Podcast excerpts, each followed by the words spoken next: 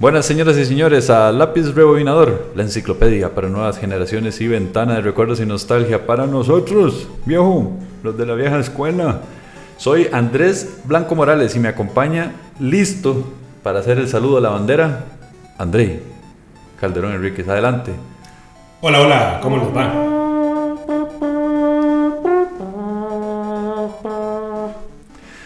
¿Todo bien?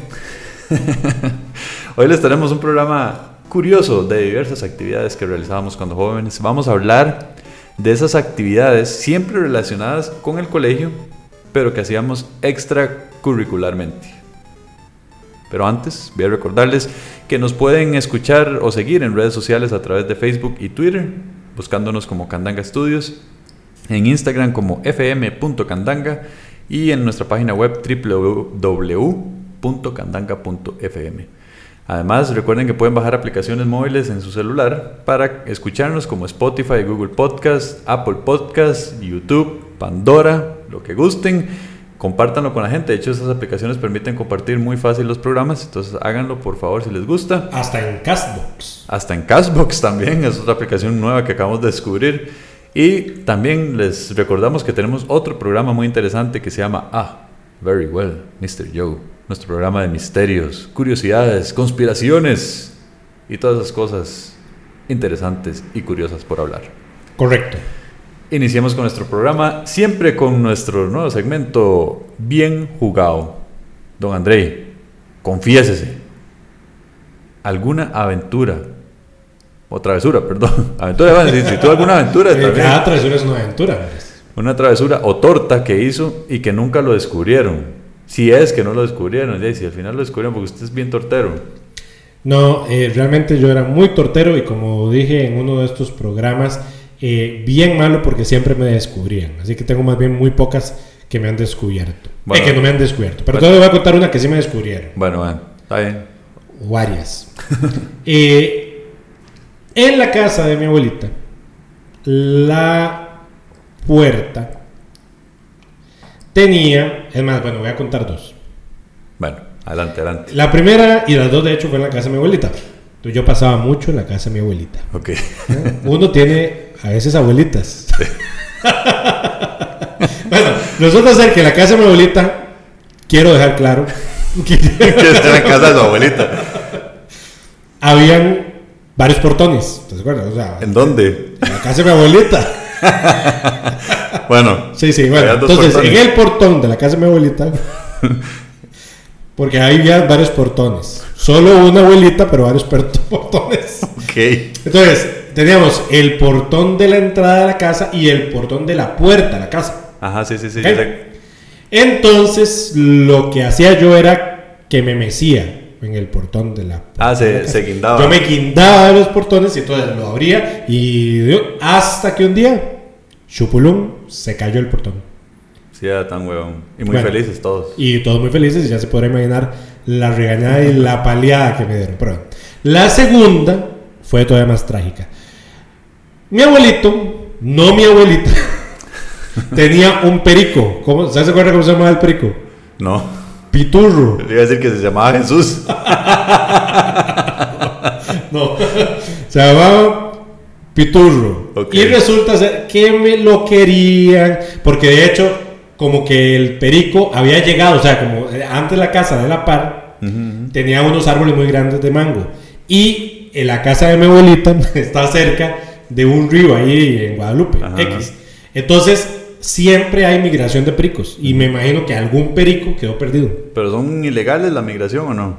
Como ilegal. No, no, esa, esa era una migración legal. Ah, Lo ilegal fue quedarse con el perico. Pero bueno, el punto es de que se quedó perdido el perico y mi abuelito lo quería y lo chineaba y tal, Bueno, un día André Calderón Enríquez, que les está hablando, estaba jugando bola porque a como no me gustaba jugar fútbol en el colegio, Jugaba bola en la casa de sí, pero solo, yo solo, ¿no? Entonces, y voy pegando un bolazo y le va pegando al condenado perico.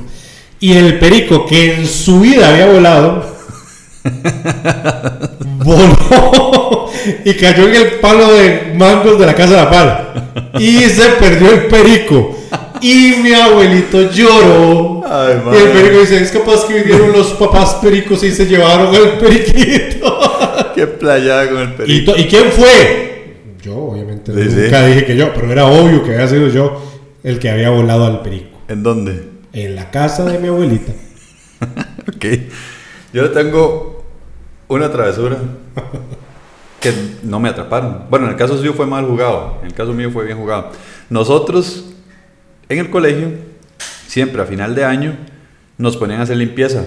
Era como parte de, enseñanza, disciplina y de, limpieza. Entonces al final de año siempre, siempre teníamos que lijar los pupitres, limpiarlos, ¿verdad? limpiar las paredes, que todo quedara reluciente.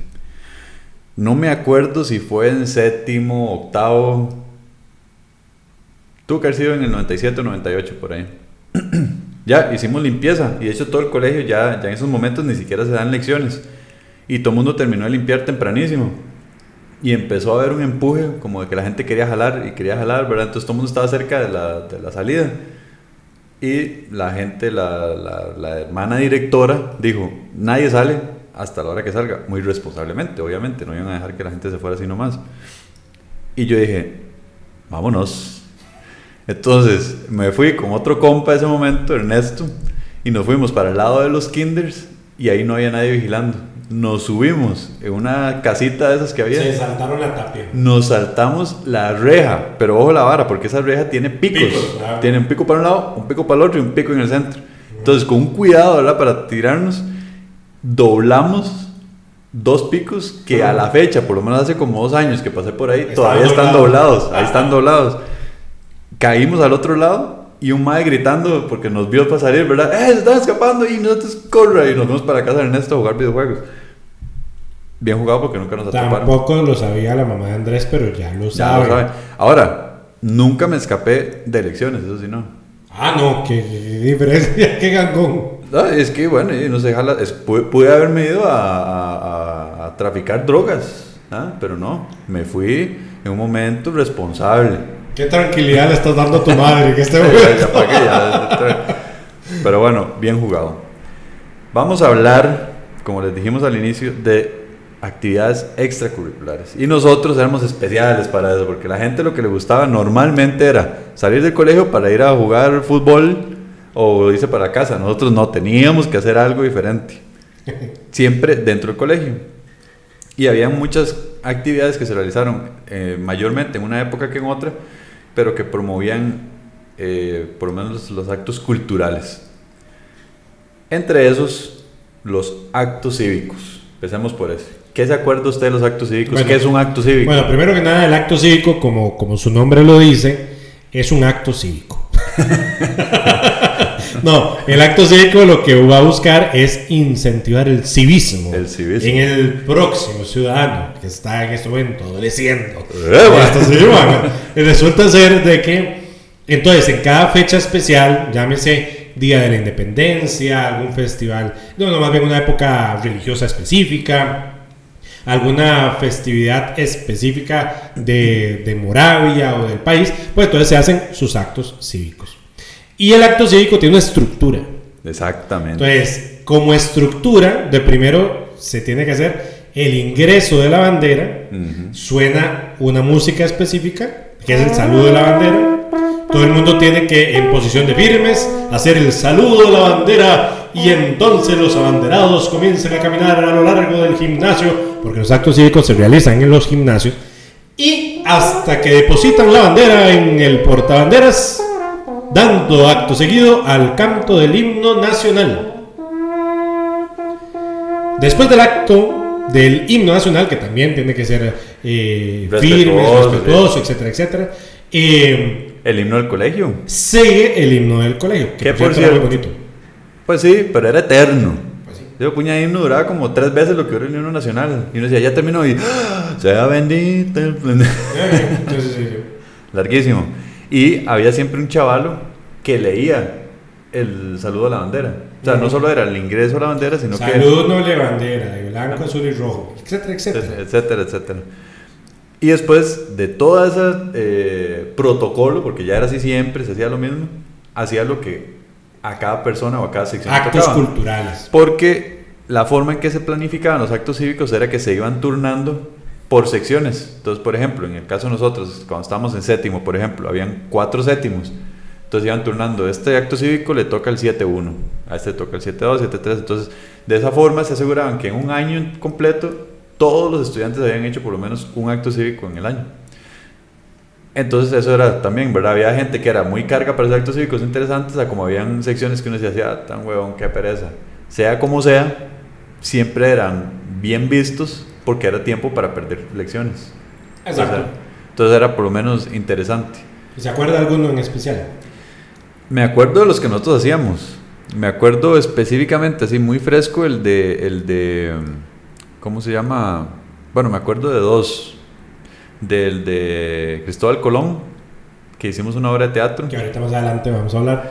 Y también el de San Francisco de Asís, que también hicimos una obra de teatro. Bueno, me acuerdo de uno, que creo que fue en primaria, yo creo que fue en sextos. ¿Quién sabe para qué día habrá sido en específico, no sé si para un día del agricultor, si algo X.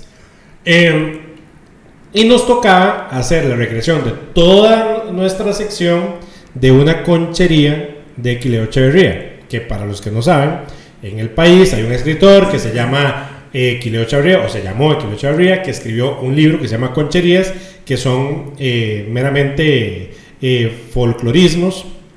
Correcto que por cierto no estoy tan de acuerdo con la forma en que dibujan a los campesinos en las concherías, pero bueno, eso es otro tema. Y esto era de un mercado. Y, y cada uno tenía que decir la parte que le tocaba del mercado y traer la verdura. No sé si ah, no, no, me acuerdo, pero... Y a mí me tocaron los tiquisques. Ah, pero esa es la mejor verdura que existe. Sí, pero yo tenía que decir y el tiquisquito fresco. Y ahora lo puedo decir, pero en ese entonces me costaba un. Me imagino, tiquisquito. No, tiquisquito. O sea, no, siátame. Yo dije.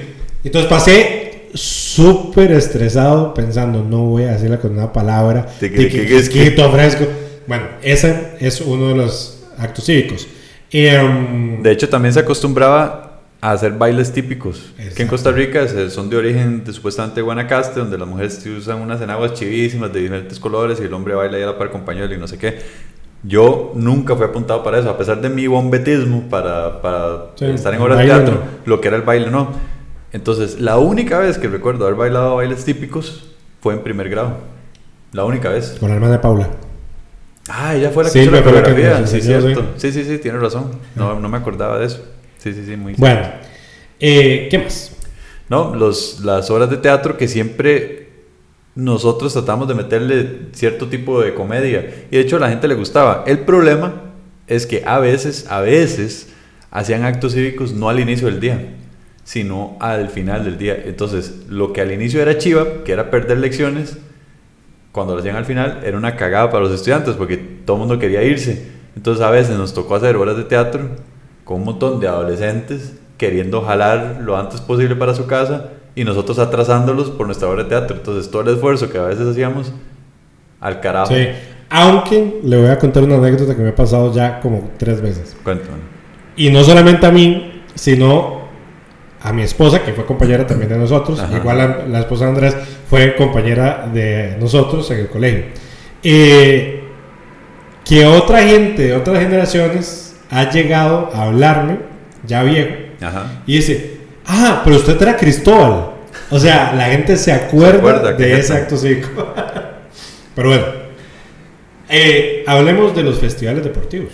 Sí, en el cole hubo un tiempo que les dio muy bueno, ¿verdad? De hecho, no sé por qué después, de hecho se fue perdiendo esa costumbre, yo creo que fue cuando hicieron cambio de directora, pero hubo momentos que hacían festivales deportivos, entonces los fines de semana se llegaban a competir. Y lo bueno que tenía era que no solamente era fútbol, como en un momento era que era sábado de fútbol, entonces más bien nadie iba.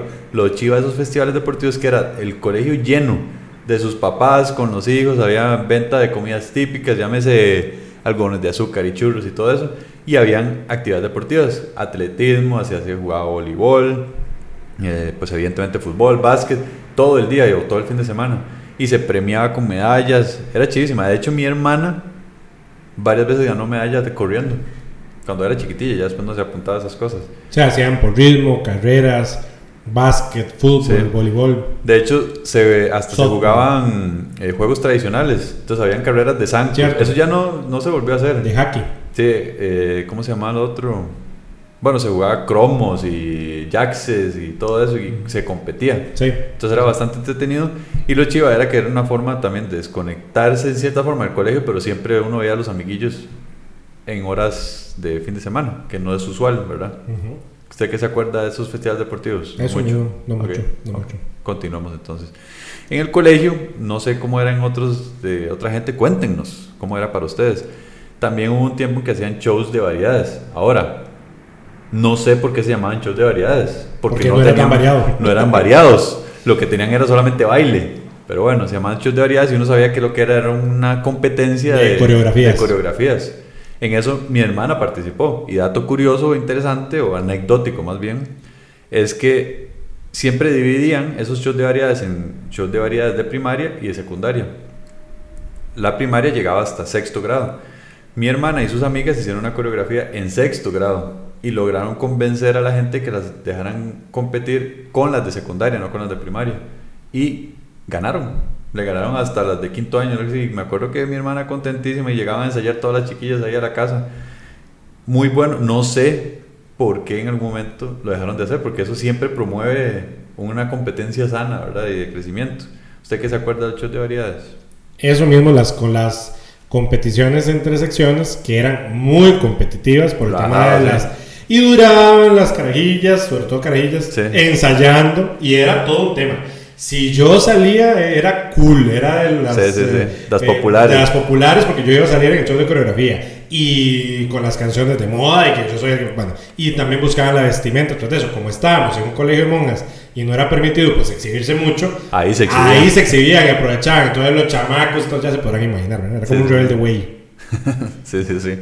De hecho, hubo un momento que hasta invitaron otros colegios, ¿se acuerdan? Un año fue y eso sí fue Un despelote. Entonces ya ahí las monjas dijeron, ay no, porque van a, a nuestros chiquitos los van a pervertir y que no sé qué, que de drogas y que todo. Lo cancelaron. Y eso eran los shows de variedades. Era, como dije, una competencia muy sana. Qué lástima que no volvieron a hacer. Al igual que los rallies. Eso sí era chivísimo. pero yo nada más me acuerdo como de uno o dos. Dos, dos, dos. ¿Usted qué se acuerda de los rallies? Bueno. ¿O qué es un rally? Bueno, hay, existieron creo que dos tipologías. Uno donde habían invitado a una empresa para que lo organizara y era como el mediador y otro donde se organizó al interno, donde eran por equipos, por secciones, cada sección tenía un color. Me acuerdo que una vez nosotros fuimos morados y otra vez fuimos negros, creo. Creo, ajá. Y claro, cuando fuimos morados fue un dolor, porque yo, ¿quién dice que yo tengo una camisa morada? Nadie tiene camisa morada. Entonces, eh, lo que hacen es que por todo el colegio tienen que hacer una serie de actividades, algunas con pistas, otras con no pistas, y luego retos a lo interno. Entonces, el que va físicos. Ajá, retos físicos. Entonces, el que va sucediendo los retos y va ganando, digamos, cada una de las etapas va pasando a la siguiente y al final el primero que gane todos los retos y todas las pistas, pues es el que gana el rally. Sí, le daban a uno una lista, le daban una hoja de cosas que tenían que hacer y el primer grupo de gente que ¿Y dónde tenían que hacer? Entonces era complicado porque, por ejemplo, había cosas que eran actividades físicas. Entonces era, tiene que correr de tal lado tal lado. Eso es relativamente fácil. Pero había veces que decía, tiene que traer eh, tres naipes que tengan un hueco en tal carta y luego traer con eso envuelto un examen que sea un examen con un 100. Y entonces todo el mundo corriendo y hasta eran actividades que se salían del colegio porque había que ir a buscar ciertas cosas en Moravia, por ejemplo, en la ciudad fuera del colegio. Me imagino que tal vez algún momento pasó un caos también que, que, hicieron que se prohibiera, pero la actividad era muy, muy, muy, muy, interesantísima. Y también la convivencia que hacía, porque ahí sí no era por sección, sino por generación completa. ya viéndolo en retrospectiva, lo hubieran con un comité sistematizado para incentivar el deporte, la competencia, el trabajo en grupo, todas las actividades blandas se manejan ahí. Sí, y unía las Y lo hubieran hecho permanente. Entonces, todo el año uno se puede preparar para el rally. Claro. Y hacerlo, o sea, hubiera sido muy chido. Si tuviéramos nuestro propio colegio, lo haríamos. Lo haríamos, correcto. Otra cosa que fue más que todo iniciativa nuestra, ya dejando el rally de lado, es el club de teatro. O los clubes, porque habían clubes de varias cosas, pero nosotros al que siempre íbamos era el club de teatro. de hecho, no existía el club de teatro. No existía. Y nosotros solicitamos crear el club de teatro. Y aquí viene anécdotas. A ver, cuéntame. Todo surge porque nosotros desde primaria, bueno, nosotros veíamos ciertos programas que influenciaron. Entonces, existía un programa mexicano que se llamaba el Doctor Cándido Pérez. Y yo Ese era André, lo veía. Entonces, hicimos, me acuerdo que de hecho fue la primera obra que nosotros hicimos, no me acuerdo si fue en cuarto, tuvo que ser en cuarto. Y entonces traté de recrear, entonces yo mismo escribí el guion, después de hecho, de ahí en adelante, Andrés y yo, todos los guiones nosotros los escribíamos. Es más, yo creo que nunca hicimos una obra real de un, de un guion verdadero, digamos, de un autor ah, verdadero, sino que todos eran hechos por nosotros. Entonces, que se llamaba Un día en la oficina. Y entonces yo me vestí como Cándido, Pérez, de hecho hasta con bigote ahí de X. Y bueno, eh, así arrancó. Ya cuando nosotros llegamos a secundaria, habían clubes que en primaria no habían. No me acuerdo. No, no, no, no había. Bueno, en primaria, en sexto, no, en quinto. Una vez hice un intento de, de, club de teatro que sí duró un tiempo y lo dio mi mamá. Ah, ¿Se acuerda? ¿No se acuerda? no me acordaba. Sí, hicimos como una obra así. Y, que su mamá llegó a hacer varias obras de teatro al colegio. Sí, porque había un club de teatro de, padres. Padres, exactamente. Pero ese club estuvo como seis meses, una cosa así. Fue poquito. Bueno, entonces en secundaria, nosotros de hecho en otro programa, que por cierto los animamos a que escuchen sobre eh, nuestras experiencias con profesores, etc. Tuvimos una profesora que nos alcahueteó y nos permitió abrir un club de teatro.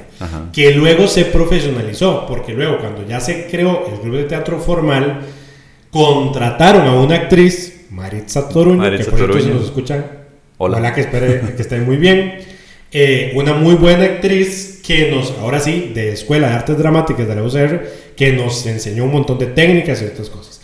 Em, entonces ya nosotros en secundaria, bueno, no, antes de secundaria hicimos otro intento. Ajá.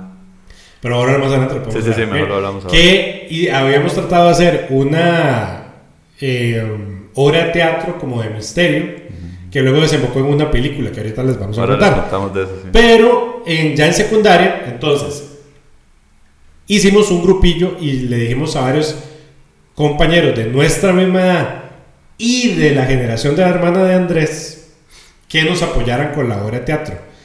Y ahí surgió la primera obra de teatro escrita por nosotros, eh, apoyada por ese club de teatro, que fue Érase una vez un Cristóbal. ¿De qué se trataba? ¿Cómo fue el asunto? No, era la historia de, Cristóbal Colón, Pero narrada, cómica. cómica y narrada por dos viejitos al inicio. Mayormente, siendo justos, la escribió Andrei. Mayormente. Ahí lo que yo le di fue más feedback, pero mayormente fue escrita por él. Y era cómica. Entonces ahí salían con anteojos oscuros, de Cristóbal navegando. Y... De hecho fue curioso porque esta profesora de teatro consiguió vestuario de la Escuela de Artes Dramáticas, que eran vestidos así de, de, la reina Isabel y no sé qué. Entonces, por primera vez se hacía. ¿Cómo nosotros jugábamos con esto? Primero que nada, ¿cómo hacíamos el escenario? Entonces, teníamos unas canchas de fútbol que nosotros a veces utilizábamos de escenario de background. Ajá, sí. Las tapábamos. Y todo lo demás lo traíamos de la casa. Todo. Todo. Bueno, utilizamos muebles del mismo colegio, que era un dolor que nos prestaran porque había que pedir permiso y las monjas eran muy desconfiadas y todo. Bueno. Luego, ¿cómo ensayamos? Nosotros ensayamos en los recreos y a veces nos alcahueteaban en horas de elecciones. En horas de elecciones, a veces nos quedábamos y a veces incluso en fines de semana. Sí. Pero en los recreos, que era un tumulto obviamente, teníamos un lugar especial que era eh, detrás de la biblioteca, entre la biblioteca y el gimnasio. había como un callejoncillo ahí. Entonces, lo mejor de nuestra época de teatro, creo yo, que eran los ensayos de teatro. Ah, eso sí era un cagón de risa. Pero muertos de risa. Y uno quería quedarse ahí. Exacto. De hecho, yo creo que varias veces hasta se nos pasó el recreo por estar vacilando, no escuchamos la campana, nosotros ahí ensayando. Porque salían chistes en el momento del ensayo y luego los metíamos en la hora. De hecho, en ese entonces habían unas cajas de reciclaje de las botellas retornables de Coca-Cola, no sé qué. Entonces, como a veces nos turnábamos entre Andrés y yo, hacíamos como dirección, o sea, de directores de la obra. Entonces íbamos ensayando y entonces nuestros otros compañeros que no se prendían bien las cosas, entonces nosotros les pegábamos con las botellas para que se enrolaran. Sí, sí, sí. Pasemos ya el tema entonces de dejemos el club de teatro y hablemos de las obras que en algún momento hicimos. Ya André mencionó la de Cristóbal. Cuando estuvimos en sexto grado, en realidad no solo en sexto grado, porque también hicimos la versión moderna. Una versión moderna en octavo y también hicimos una seria en, quinto año. Ah, en quinto, en quinto. Hicimos películas, oigan ustedes, películas. Entonces teníamos una camarilla de, de, VHS, ¿verdad? No olvídese HD, nada. Eso es una camarilla ahí. Y en sexto grado empezamos a escribir una obra que se llamaba La familia Under que esa vendría a ser prácticamente como Los Locos Adams. Y de hecho tenía muchas cosas copiadas de Los Locos Adams, grabadas en cassettes, que prácticamente ya hablamos también de eso en el episodio de los tecnología de los 80 que Andrei ponía a grabar directamente la grabadora del televisor, entonces grabó una parte de Los Locos Adams para no hacer la mamushka. El punto es que entre las alcahueterías logramos organizarnos y mi mamá, muy alcahueta también con eso, nos pidió los permisos y todo para ir a grabar la película en este lugar que se llama el Club Campestre Castillo. Ajá. Y nos dieron permiso para ingresar a ese castillo a grabar la obra. Claro, en el club hay un castillo, que es una casa antigua en forma de castillo. Sí, es como un castillo antiguo. Y se prestaba para eso, ¿verdad? Entonces queríamos hacerlo. Claro, ahorita, primero, perdimos esa grabación, lamentablemente. Dos, era un desorden. era un desorden la trama, era un desorden todo. Pero de igual forma lo hicimos. Y el punto, el hecho de hacerlo es un logro. Y de jalar, porque éramos como... Éramos como seis personas. Yo digo que éramos de seis a ocho personas. Sí. Sí. Y eso de jalar a, amigos que se metieran en la misma aventura, ¿verdad? Sí. O sea, que en vacaciones, habíamos que agarrar tiempo, llevarlo ya, grabarlo. Que entonces, entre los personajes estaba el mayordomo asesino, estaba la dueña de la casa, Estábamos nosotros dos que éramos hermanos que íbamos a reclamar una herencia. Había una eh, cartomancista ahí. y bueno, era un vacío. Sí, sí, sí. Y la verdad, la verdad, para lo que teníamos y para lo que hicimos fue un super logro. Sí, sí, sí. Muy bueno. Eso más, para nosotros fue un logro. Ah, no, sí. Tras de eso grabarlo, porque antes de eso, muy antitos de eso, eh, había una promoción de Tosti que los anuncios de ese de esa marca de de, snacks de snacks exactamente lo grabaron en el castillo entonces ¡eh, donde grabaron los anuncios fuimos nosotros a grabar no y ojo nosotros obviamente no sabemos editar nada entonces eh, eh, después aprendimos un poquito de edición pero en ese momento no, no editábamos nada entonces la música que queríamos de fondo la poníamos mientras grabábamos en una grabadora. Entonces se escuchaba donde, donde le dábamos play, sonaba y empezaba a sonar la canción y luego cuando la paraba sonaba donde se cortaba. Entonces uno mientras viendo la, y la teníamos que grabar en orden también. Ah. Demasiado bueno. Sí, fue muy, Qué buena, experiencia. Después de eso sí hicimos varias horas de teatro, como dice André, la de Cristóbal, que ya les comentábamos, hicimos, hicimos un montón de horas de teatro, de chistes, pero solo para nuestra aula. Solamente para recordar, en, esa historia, en Anderbitzen, estuvo Jimaina, Jimaina, Natalia Sánchez, Natalia Sánchez, Lidiet, ah, Natalia Blanco nos acompañó. Natalia Blanco, Eh, Pablo. Estuvo Pablo, obviamente. ¿Quién más? No, yo creo que nada más. Sí, yo creo que nada más. No me acuerdo bien esto de todo, Pero muy bueno. También, ah, bueno, hacíamos muchas horas de teatro para el aula. Ajá. Entonces, a veces eran serias, a veces eran cómicas. ¿Se acuerda una que hicimos? De pintas. Sí, bueno, la de pintas fue en séptimo, que ahí hicimos un vacilón, como contar chistes, era como gallito pinto. Una de mongas. Eso no me acuerdo. era de padre caridad, usted se puso un hábito de monga. Yo siempre, yo siempre, André, André era el que me ponía a hacer las blasfemias a mí. Entonces allá vestido de monga. Era yo. era vestido de monga y ofendiendo a la gente. Una vez me decía. Y de hecho era como al frente de una monga. Sí. Y la muerta de risa. Y la mujer, monga muerta de risa, diciendo, no puede ser posible que sea. Yo he disfrazado de la famosa Madre Caridad, que para las hermanas donde, donde estudiábamos nosotros, era como, decir de San Francisco de Asís. La Madre Teresa. Sí, sí, sí. Más que después la, la canonizaron y todo. Sí, sí, sí. bueno, sí, de hecho hicimos obras de teatro en, las aulas, tras de eso en ese entonces estaba muy de moda eh, María Torres y Marcia Saurio con las obras de Gallito Pinto. Entonces nosotros nos influenciaron mucho También los personajes. Y los personajes. Entonces nosotros teníamos como nuestras propias versiones. de los viejitos, de los viejitos, pintas. los pintas, etc. Entonces eh, tratamos de emularlo y pues era un éxito. todo el mundo esperaba, de hecho, las obras de teatro de nosotros. No sé, no sé si todo el mundo, pero sí esperaban las obras de teatro. Algo pasó aquí. Se cayó algo. Apareció el Sisimiki. si escucharon un ruido, no sé qué habrá sido. Pero sonó muy fuerte. Sí. Pero las obras de teatro que hacíamos para el aula eran muy interesantes. Hicimos la obra de teatro de San Francisco de Asís. Que en un pueblo de Asís. En un pueblo de Asís y la escribimos en verso. Fue nuestra primera. La empezamos a escribir en verso. Luego, como un día antes, para entregar el guion, no para hacer la obra, Andrei la terminó solo, ya pero sin verso. Entonces, como que media hora la hicimos juntos y media hora la hizo él solo. Pero fue un vacilón también. Fue Todas esos guiones yo sí los conservo. ¿Usted los tiene ahí? Sí, todos. Ah, qué vacilón, yo no los, yo no tengo.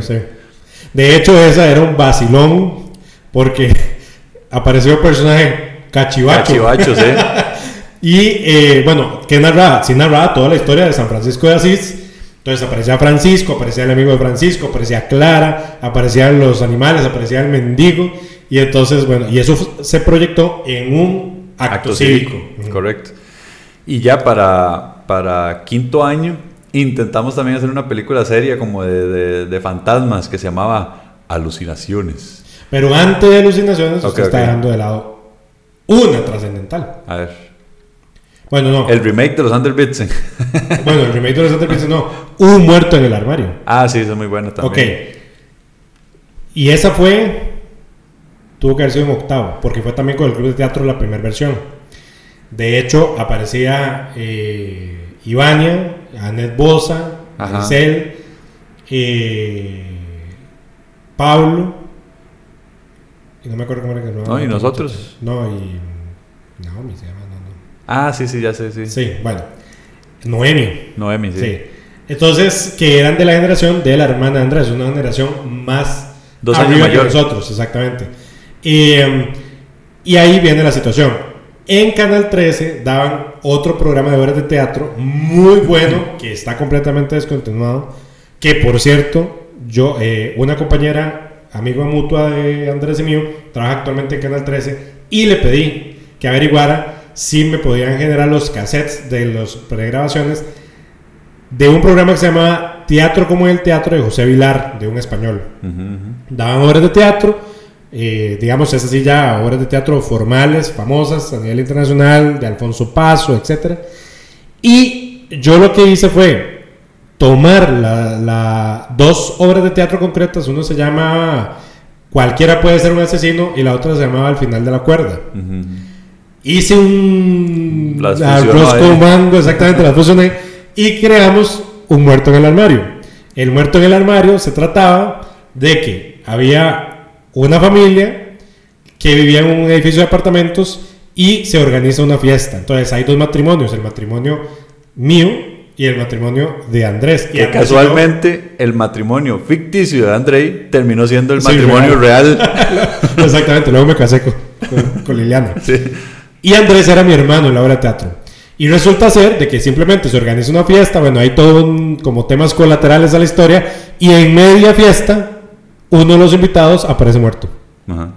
Y entonces, primero, nosotros pensamos de que la gente va a imaginar que los asesinos fuimos nosotros, entonces tenemos que esconder el cadáver. Y se da toda una trama hasta que al final se resuelve que los vecinos eran los que habían asesinado al fulano, ¿verdad? Esa obra se hizo el primero de octavo y luego hicimos una, un remake para bachillerato, ya para graduación. Ajá. Al frente de todas las familias, o sea, los compañeros y todos los padres de familia. Sí, esa sí quedó muy buena. Lo único que tenía el muerto del armario es que el final no era muy claro. El, el final era muy malo. Uno, empezaba, como los libros de Stephen King. prácticamente. La trama empezaba súper bien, era un cagón de risa y al final era como, eh, no, no. Exacto, ya al final. Pero, pero igual el hecho de hacerlas, como dice André, los ensayos, el llevarse con la gente, era vaciloncísimo. bueno, acordemos de que en ese entonces no era que era tan fácil la computadora, entonces ah, los guiones en computadora en impresos en con papel de matriz de, puntos. Bueno, era todo un tema. Y como decía Andrés, mientras que íbamos ensayando, subían chistes que eran buenísimos y los incorporamos. Entonces los guiones con todas las anotaciones. Y sí, sí, sí. Volviendo a la película de alucinaciones, entonces ahora sí, grabamos esa película. Ya ahí lo que hacíamos era que editábamos la película con dos VHs. Entonces pasábamos, íbamos poniendo pedazos de un lado, pedazos del otro y ya podíamos grabar en desorden por lo menos. También es un desorden de película, porque en esa no teníamos guion, teníamos como una trama trazada, pero no, no teníamos exactamente lo que había que decir y todo. Entonces ahí, esa, afortunadamente, sí la, tenemos. Entonces ahí podemos postear tal vez un pedacito de uno para que se mueran de risa. De hecho, la historia trataba, ¿de qué trataba la historia? Había un mae que era actuado por Pablo, que tenía como poderes telequinéticos o algo así. Que era el hijo de una monja del... O sea, vamos a ver, las monjas en teoría no podían tener hijos. Entonces, esa monja tuvo un hijo. O sea, ya teníamos un tema controversial en el colegio donde estábamos. Pero igual eso no queda claro en la película. No queda claro. Lo sabíamos nosotros porque lo sabíamos. Entonces, el hijo de esa monja muere, ¿verdad? Eh, y el espíritu luego posee a Pablo, ¿verdad? sí, sí, sí. Y entonces Pablo comienza a vestirse de la monja asesina y trata de comienza a asesinar a gente dentro del colegio. De hecho, hay una.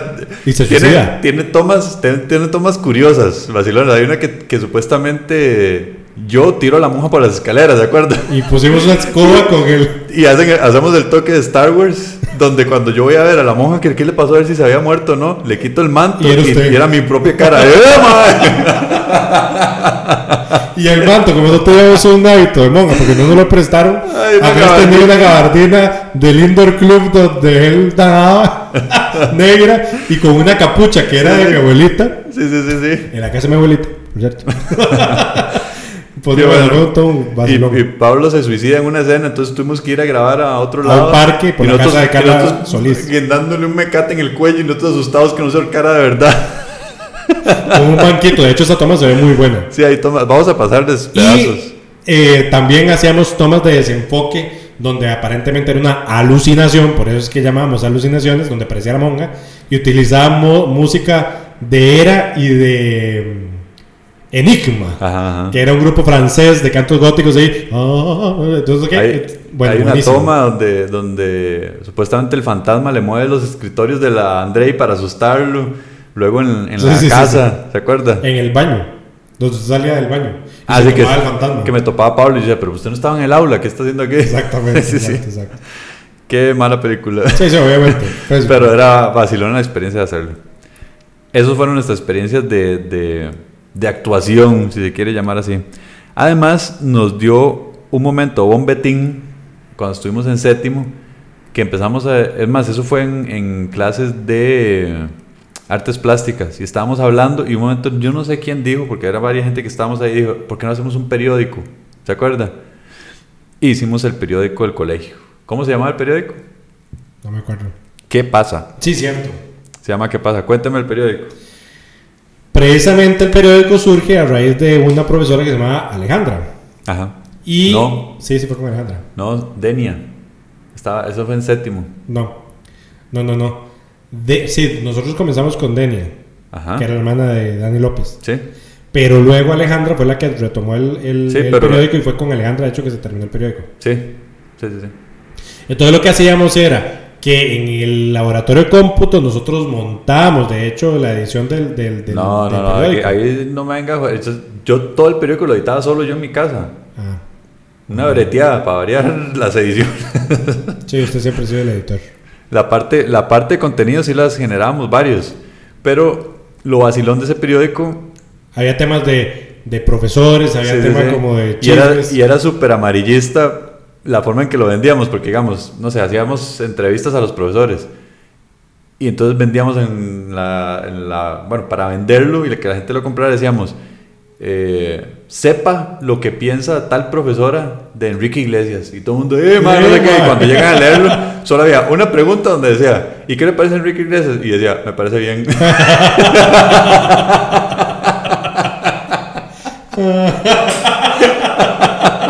No mentíamos. Y con, no era mentira. con dibujos de figuras prediseñadas de Windows. Sí, claro. ¿De dónde íbamos a sacar sin internet, güey? En esa época. No, me era una breteada. Y traíamos, poníamos eh, canciones y Ah, sí, cierto, y, sí, y cosas por hacer. Y cuando nosotros recién empezamos a planearlo, una compañera de nosotros tenía un contacto, un tío que trabajaba en un verdadero periódico. En el Tico Times, Marianela Zanabria. Y una vez lo invitó para nosotros. Y claro, ya imagino al señor diciendo, pobrecito, estos chiquitos, ¿verdad? pésimo. Sí, porque nosotros, según él, según nosotros nos iba a ayudar a imprimirlo en papel periódico, a hacer todo, ¿verdad? Y nosotros hacíamos la matemática y nosotros decíamos, "Mano, vamos a ser Vamos a ser millonarios. millonarios. y nombres. Imagínense que hasta nos regalaban las fotocopias en Sí, el sí, colegio, sí, porque era en papel bond y nunca, cual, cual Y plata. tenemos que ir a tirarlo, Es etcétera. lentísimo. Pero era vacilón también. Sí, fue una época interesante. Sí, sí, sí. Otra cosa, actividades extracurriculares. Siendo un colegio mariano, católico, había muchas misas. Muchas misas. Dentro del colegio y en la iglesia eh, principal de Moravia. Claro. Y eran de verdad muy frecuentes. Digamos, a veces teníamos. De hecho, hubo una época que todos los lunes había misa. Todos los lunes. Cierto. Todos, todos los lunes. Entonces había que ir a la misa. Luego, una época en que se turnaba por secciones, porque como había una capilla dentro del colegio, entonces era una capilla donde No cabía mucha gente. Sí, lo que cabía era prácticamente la sección en la que uno estaba. Entonces, cada sección tomaba también una vez a la semana para ir a misa. Y lo que tenía particular es que ya después empezó a poner de moda cantar El coro. el coro. Entonces, ya había un grupo de coro. Eso sí, yo nunca estuve. ¿Usted alguna vez cantó en algo? No. No, a El- mí me decían que me metiera en el coro porque tenía Sí, la sí. que la voz y no sé qué, yo nunca me metí. Y fue bonito, digamos, cuando llegó Doña Alba, la mamá Ajá. de Adriana Muñoz, porque sí, sí sabía cantar y sí tenía Sí, canciones sí. y se hacían chivas. Pero ya después, o sea, con, con Tobías y con. O sea, ya nada que ver. Pero entonces, el, el punto de las misas empezó a crear un grupo de gente que iba a, a eso, a coro, a cantar. Entonces, ya empezaron a crear, siguiente punto, el Festival Mariano, eh, franciscano. de la canción. Bueno, y también el Mariano, de hecho hacían los dos, Festival Franciscano de la Canción y Festival Mariano. Donde Andrei, por cierto, Escribí una escribió... canción plagiada. Sí, sí, sí. Bueno, la letra, la letra no era plagiada. No, la letra fue La completamente mía. Sí, sí, la melodía. Solamente que siempre hemos sido muy siempre hemos sido muy creativos. No, el tema fue así. Era de Nino Bravo eh, El beso y una flor. Ah, era el beso de una flor. Sí, sí, sí. Entonces, lo que hice fue que, de hecho, esa misma técnica luego la seguimos usando nosotros, Sí, sí, sí. pero para ya nuestros programas y nuestras obras de teatro y ahí. cosas así. Donde agarramos una canción ya hecha, le quitamos la letra, le dejamos solo la música y Sí, usamos nuestra la melodía y le cambiamos. Exactamente. De hecho, eso lo utilizan muchos en las, eh, en las parodias y cosas. Pero yo no sabía que ese elemento iba a vetar la canción del festival. Andrés Entonces, está picadísimo. Pero es curioso porque toda la sección ensayó la, la canción y quedó muy bien porque era la letra, obviamente la música es buenísima. Sí, sí. Y la letra quedó perfecta. Sí, sí, sí. Y llegamos y todo el mundo, es más, la mamá de esta compañera, que por cierto en ese entonces estaba dentro del mismo grupo, nos, nos convirtió la música en guitarra y fue la que puso la, la música. Y, uno, y los jueces, después de haber salido con la canción, dijeron, no, la canción está excelente, cantaron muy bien, pero es plagiada la música. De esta canción, que yo soy una flor, es más, de uno de mis favoritos, digo, Sí, Eduardo Cambronero. pero para ser, para ser justo también, quienes ganaron, que fue la letra de Andrea Gutiérrez, Sí, ella, ella la escribió original Sí. y la melodía fue original. Entonces, bueno, yo no tengo la culpa de que yo no hubiera tenido talento musical para poder componer. pero sí. Sí, sí, sí, estuvo muy bien. De hecho, ahí trajo también un grupo de, de- que, que no hablamos en la parte de los, de los actos cívicos. En los actos cívicos y en esto siempre existían, pongámosle entre comillas, los de siempre. Sí, sí, sí. Los de siempre siendo, por ejemplo, nosotros somos los de teatro, Sí, son los de siempre, ¿verdad? Si hay una obra de teatro, están Éramos nosotros. Había gente que cantaba siempre, había gente que tocaba violín Siempre. Entonces, con estos festivales marianos era, ya sabíamos quiénes iban a cantar, ya sabíamos Sí. hasta cuál canción iba a cantar. Sí, sí, sí, hijo de la luna. digo, digo. Sí. Por aquello que no esté escuchando la directora de migración. Correcto. Pero sí, entonces ya también uno empieza a crear ese, ya uno sabe quiénes son. Sí, sí, sí. sí. Viene Festival Mariano de canción, ya uno sabe quién va a cantar qué canción y qué. Qué bueno. Buenísimo. Y se creaba la gente. Otra actividad que nosotros disfrutábamos mucho. Y nos marcó un montón. nos marcó montones. El bingo. ¿Y por qué lo digo así como misterioso? Porque nosotros, en nuestro, bueno, no, no me voy a sacar, Andrei primero siempre fue más fantasioso que nosotros. Pero en su mundo, ¿verdad? Nos metía y nos involucraba a nosotros. Entonces decía, es que aquí hay fantasmas en el colegio y que aquí Y todo el mundo me creía. Ah, sí, no, todos le Yo me creía yo mismo. Hasta él mismo se creía. Sí, sí. Entonces decíamos, claro, hay que ir a aprovechar el bingo A investigar. porque es la única forma de ver el colegio de noche e investigar esos misterios de, de, de O sea, ve- vean aparecen. lo inocentes que éramos que mientras que otros utilizaban el bingo para besarse, porque también era prohibido. Sí, obviamente, eh, utilizar la noche, no sé qué.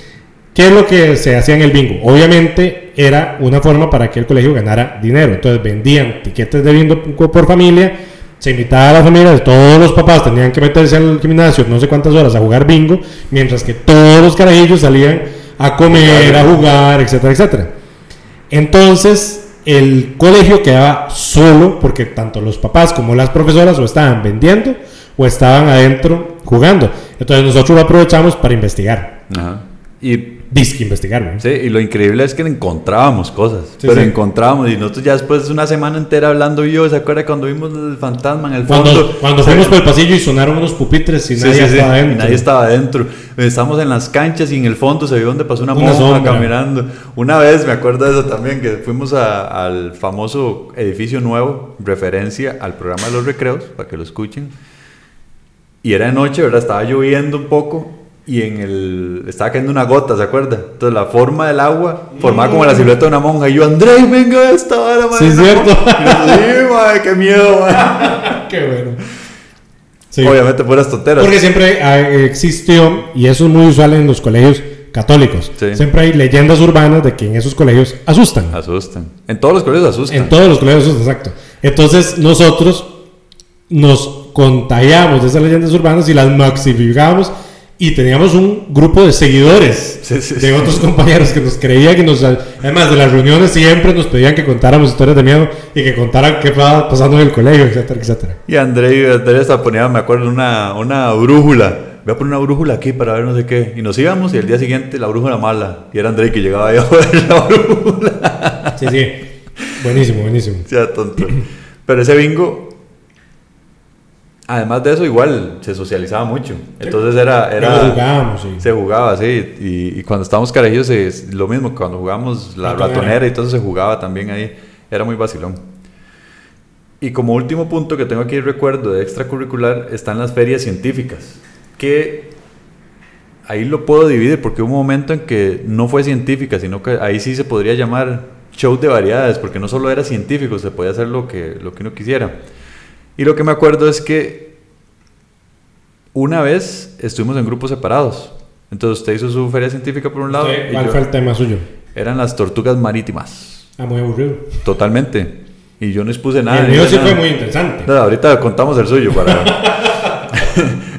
Muy elevado. sí, no, el suyo fue. Y, la- y no, y, y el- los resultados fueron, ¿cómo se llama? Extraordinarios.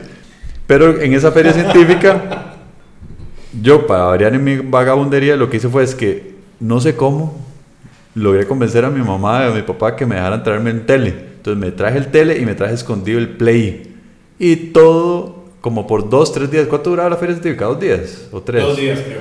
Dos días seguidos jugando play sin parar y solamente llegan a veces a exponer y, y leyendo las, las notas.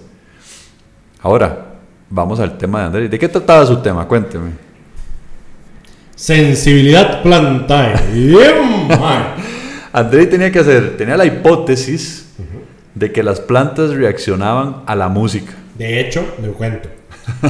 De que el experimento de nosotros no nos sirvió, es una cosa. Pero usted sabe que sí hay experimentos de irritabilidad de las plantas y que sí responden a la música. Bueno, pero le Pero estamos no lo hablando de lo que... yo, ¿verdad? Eso lo descubrió otra gente. Entonces, Entonces, ¿qué decía? Andrei se metía en un laboratorio, En laboratorio. de química, ponían las plantas y le ponían música rock. Además, le puse el nombre de dioses olímpicos a cada manta. Entonces, esta era Vulcano, el otro era porque. Andrés y sus nombres de cosas mae, categorizados. Y entonces, y me acuerdo que yo llegaba a joder y Andrés súper serio. Andrés, estamos trabajando, estamos haciendo esto, váyase de su grupo. Y yo, bueno, está bien. Vea, les puse las matas a, porque éramos Juan Pablo, Jorge Solís, Francisco, creo que era el grupo mío. De eso me tocan con. ya después de que dijo los nombres de caga sí, con esa gente tan capaz.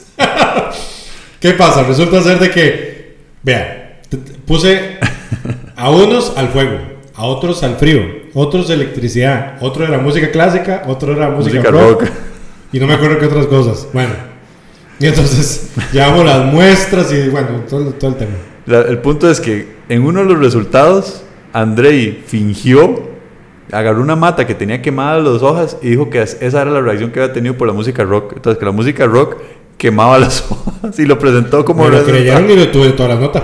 ¿Cuándo, André? ¿Cuándo usted no tuvo toda la nota, güey? Si usted supiera... Es Creatividad, Andrés. No, no, no, les cuento algo curioso que no tiene que ver con esto. ya en quinto, me acuerdo que varias veces compartíamos el trabajo. Entre Chela, usted y yo, Chela era una súper amiga de nosotros.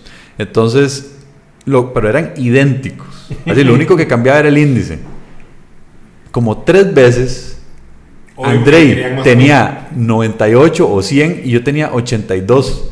Con el mismo, pero así, letra por letra, el trabajo. Y yo, obviamente, sin poder reclamar. No podía, no podía llegar y decirle por qué le puso a Andrei 98 a mí 82 y sus trabajos son iguales. Sobre todo los de análisis de, libros. Sobre todo los de libros. Pero bueno. Eh, Ah, bueno, y en la feria científica, ¿qué pasó en la feria luego? Ah, bueno, sí, sí, es cierto, sí, es cierto. Después hubo una que era científica, entre comillas, donde uno podía hacer lo que quisiera. En esa lo que hicimos. Ahí fue Laura Esteban la que nos alcahueteó. Puede ser. Sí, sí, sí. Lo que hicimos fue reescribir la historia esta de la familia en que hicimos en sexto grado y nos reunimos en vacaciones de 15 días a filmar, intentando hacer una película la, la, obra completa, nada más que si la firmamos en el escenario del colegio. Sí, súper formal. Porque lo que tratábamos de recrear era como el estilo vodevil de, de Cándido Pérez, eso donde hay un único escenario y se filma con una única cámara todo el movimiento. Nada más que el audio quedó malísimo. El audio quedó pésimo. Pero digamos, si obviamente alguien más lo hubiera grabado, etcétera, hubiera sido muy chido porque utilizamos excelente la escenografía, nos prestaron muebles buenísimos traímos un montón de cosas de la casa, participó un montón de compañeros, la música también estaba muy buena, pero al final de X. Y era una obra larguísima, de cuatro actos quedó la obra. Sí, sí, era larga. Y aquí viene anécdota. Anécdota. Resulta ser de que entonces, ah bueno, el vestuario nosotros lo, lo tomábamos todo. Pero yo estaba dirigiendo la obra y yo era muy estresado. Sobre todo. ¿Quién dice? Sobre, todo con ciertas compañeras, ¿no? que ya era como el tercer día de grabación y me va agarrando una diarrea. yo eso sí creo que no lo sabía. eso es nuevo. Cuéntale a Lili. Resulta ser de que, y yo me comí, bueno, después supe que era diarrea, ¿verdad? Pero yo me comienzo a sentir mal y mal, y yo comienzo a sudar, sudar frío, y yo tratando de aguantar, y tras de eso yo tengo un serio problema como, como diría mi abuelita, tengo culo fino. No, yo, yo tengo otro nombre. Eso es una enfermedad. ¿Cómo se, llama? El síndrome del culo tímido. Eso, eso, eso. Yo tengo eso también. Donde yo no puedo ir al baño donde sea. Sí, yo también. Y tras de eso, si hay alguien más, menos, ¿verdad? Menos. Y yo digo, ¿quién es esto? Voy al baño de los hombres y no había papel higiénico.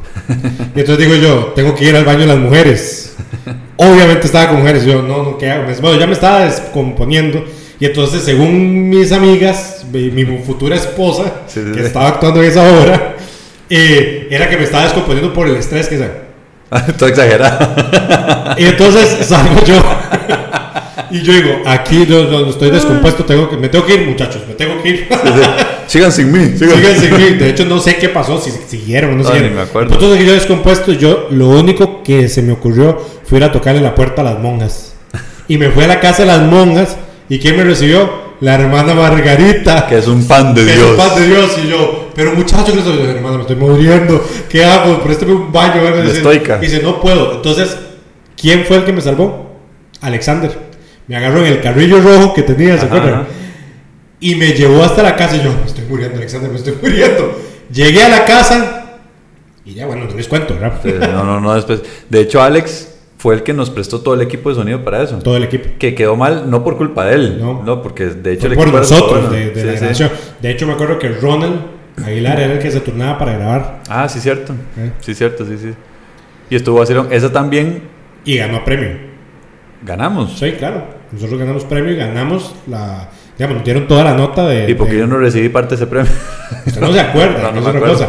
Pero sí, de hecho, ese ex, esa obra de teatro nos equivalió a un examen. Por eso es que me acuerdo que es Alejandra. Eh, eh, de hecho, no era para un examen, era como para un trabajo de nuestra clase. Y fue Laura Esteban la que nos acagueteó con eso y nos dio toda la nota a todos los que participamos. De hecho, teníamos que hacer la lista de quienes iban y no iban a las. Sí, sí. Más que sacamos, o sea, todas las vacaciones de 15 días fueron para grabar eso. Y entonces, ¿qué pasó? Que Andrés se llevó nuevamente el tele, no sé quién nos prestó. Y jugábamos Play. Y jugábamos Play, donde la gente entraba a ver la obra de teatro. Y de hecho llegaron la hermana directora y todo el mundo a ver la obra de teatro en un cuartito súper chiquitico que hace un calor. Un calorón. y todo el mundo. Y de igual forma no iban a poder ver toda la hora completa. todo lo que falta mucho. Y falta mucho. Qué bueno. Pero sí, eso es. Eso es. Esa sería mi, mi lista de cosas. Bueno, hay una que usted está dejando de lado. A ver, cuéntame.Nosotros también en bachillerato tuvimos que hacer un video ecológico. Ah, sí, sí, yo lo tengo anotado, lo, lo omití ahorita. Sí, sí. ¿Qué fue lo que hicimos? Pues era un video donde teníamos que hablar de, de, de, eso, de la ecología, de cómo reciclar y no sé qué. Entonces ahí sí nos mezclamos con un montón de compañeros y se apuntaron al vacilón. Ahí no había guion, no había nada, era súper desordenado. Pero como dato curioso, vacilón es que ya habíamos contado también en el, en el programa de los recreos, para que lo vayan a escuchar, que dos compañeras se habían robado la campana de, del colegio para que no sonara, era escandalosísima y en el video ecológico sale la, campana y nadie, bueno, solo entre nosotros, los, la gente está muy grabamos a la casa de Maggie Burke que tenía un parquecito al frente. Ajá. Y también, como dato curioso, nuevamente con el plagio de las canciones y todo eso, nosotros éramos fanáticos, somos, nos gusta mucho Le Luthier. Le Luthier. Y hay una canción que se llama Canción Ecológica, de hecho. Y lo que hicimos que fue que pusimos la canción y luego nosotros hicimos como escenas. Hicimos como un video para la canción. Como un collage para la canción y bueno, también quedó muy bien. Sí, quedó vacilón. Ah. Bueno, terminamos el programa. Como conclusión, André, si en este momento pidiéramos ser carajillos otra vez, en esta época, ¿qué cree usted que sería diferente en todas esas cosas con nuestra mentalidad, verdad? Porque obviamente para otra gente debe ser. Yo, bueno, cuénteme usted primero. Bueno, creo yo que a hoy, como hay tanto el tema tecnológico y lo del celular y todo eso, si nosotros hubiéramos seguido con nuestra mentalidad, hubiéramos tenido más bien más recursos para poder hacer un montón de cosas. Y hubiéramos hecho... Las ediciones. Chivísima todo. o sea... Yo creo, que yo creo que definitivamente, definitivamente, si volviéramos a nacer y tendríamos en este momento unos 13 años, definitivamente seríamos, tendríamos un canal de YouTube completamente, poniendo horas de teatro y videos. Completamente. Y además hubiéramos grabado cortos, o sea, X de fijo. Pero por el otro lado, lo que me da miedo es que debido a como, como ha cambiado la socialización de los chiquillos y la utilización de esto, que más bien nos hubiera desincentivado y que nunca hubiéramos participado en nada de esto. ¿Ya? Eso es, si nos fuéramos atrás y nos hubiera permeado más bien a como hoy por hoy es esto. También es probable que los actos culturales sean diferentes. O los actos deportivos sean diferentes. Y definitivamente la parte científica hubiera sido diferente. Ahí olvídese eso que, que, usted hizo. De hecho, la parte científica yo creo que hubiera sido mucho más interesante. Porque ahora hay acceso a un montón de experimentos que son fáciles de, de copiar y después ampliar con, su, Completamente. lo que quiere experimentar. En ese momento de hecho, me acuerdo que cuando se hicieron los primeros intentos de feria científica, no sé si usted se acuerda que en la biblioteca había unos libros de experimentos. qué sé yo, de cómo hacer uno con cartulinas y cosas. Entonces nosotros mismos utilizamos esos recursos. Ahora me dice todo con internet y videos de cómo hacer cosas en YouTube. Y ahí se volaría uno. Sí. Habría que ver si alguno de ustedes es uno de esos carajillos que está ahí o tiene hijos así, cuéntenos cómo era, o cómo es, mejor dicho, que están haciendo ahorita, porque sería interesante. Exacto. Eh, si les gusta el programa, por favor. Pueden visitarnos en redes sociales, en Facebook y Twitter, buscándonos como Candanga Studios, en Instagram como fm.candanga y pueden visitar nuestra página www.candanga.fm.